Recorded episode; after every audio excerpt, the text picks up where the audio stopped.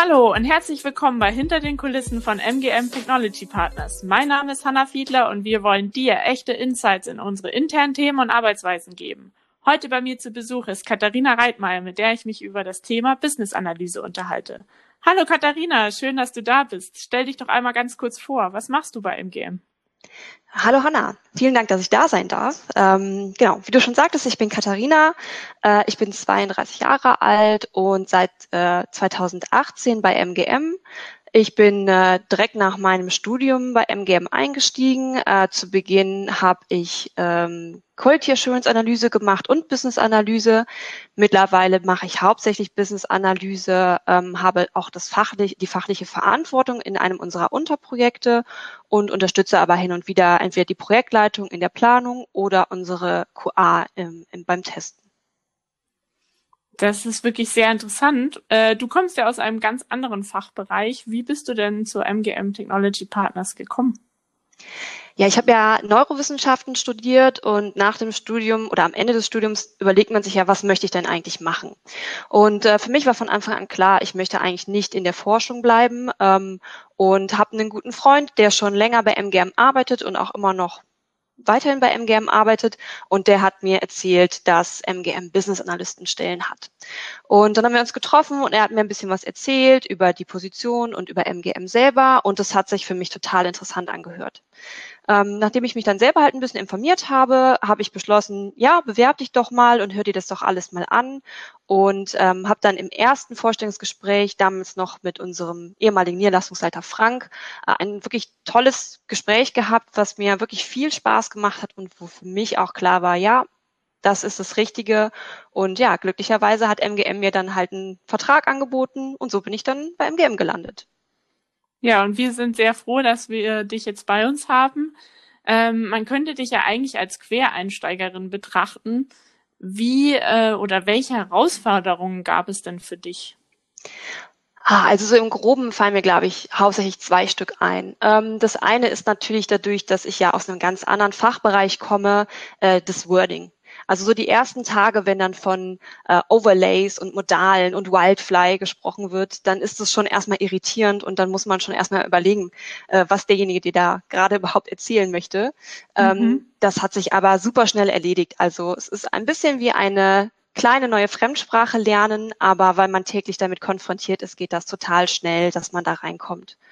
Und das andere, ich weiß nicht unbedingt, ob das an dem Quereinstieg liegt, ähm, aber dadurch, dass ich natürlich von der Uni gekommen bin, habe ich nie wirklich mit ähm, Zeitbuchungen gearbeitet, mit Jira, mit Confluence.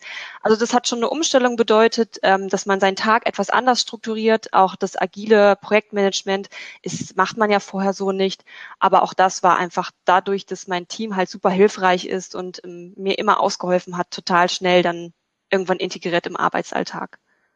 Und für unsere Bewerber und Bewerberinnen da draußen, vielleicht kannst du ganz kurz erklären, was deine Aufgaben als Business Analystin genau sind. Also wir machen natürlich viele Sachen, die man wirklich so unter diesem klassischen Business Analysten ähm, äh, Doing versteht. Also sowas wie der Kunde erkennt in unserer An äh, Anwendung einen Fehler oder er erkennt eine Lücke, er möchte die Anwendung erweitern. Oder das passiert auch, dass wir das erkennen. Ähm, für gewöhnlich kommt dann der Kunde auf uns zu, auf die Business Analysten und spricht mit uns, äh, was man da so machen kann, was seine Vorstellungen sind. Und dann fangen wir an, das zu verschriftlichen. Und mhm. während diesem Prozess ähm, halten wir ganz, ganz viel Rücksprache mit verschiedenen Teams bei uns im Projekt. Also zum Beispiel der Entwicklung, die dann aus Front- oder Backend-Entwicklung besteht. Oder zum Beispiel dem Design. Also wir haben ganz tolle Designer bei uns im Team, die auch ganz genau wissen, wo sollte am besten ein Button sitzen oder wie sollte der User Flow sein, damit der Nutzer am einfachsten unsere Anwendung bedienen kann. Mhm. Das gebe ich dann meistens zurück zum Kunden, erkläre ihm das, was wir uns so vorgestellt haben. Klar, manchmal merkt man auch, ähm, dass das vielleicht ein bisschen kollidiert mit dem, wie der Kunde sich das wünscht. Und dann versucht man halt eben das aufzulösen, so dass es ähm, sowohl technisch wie auch eben für den Kunden eine gute Lösung ist.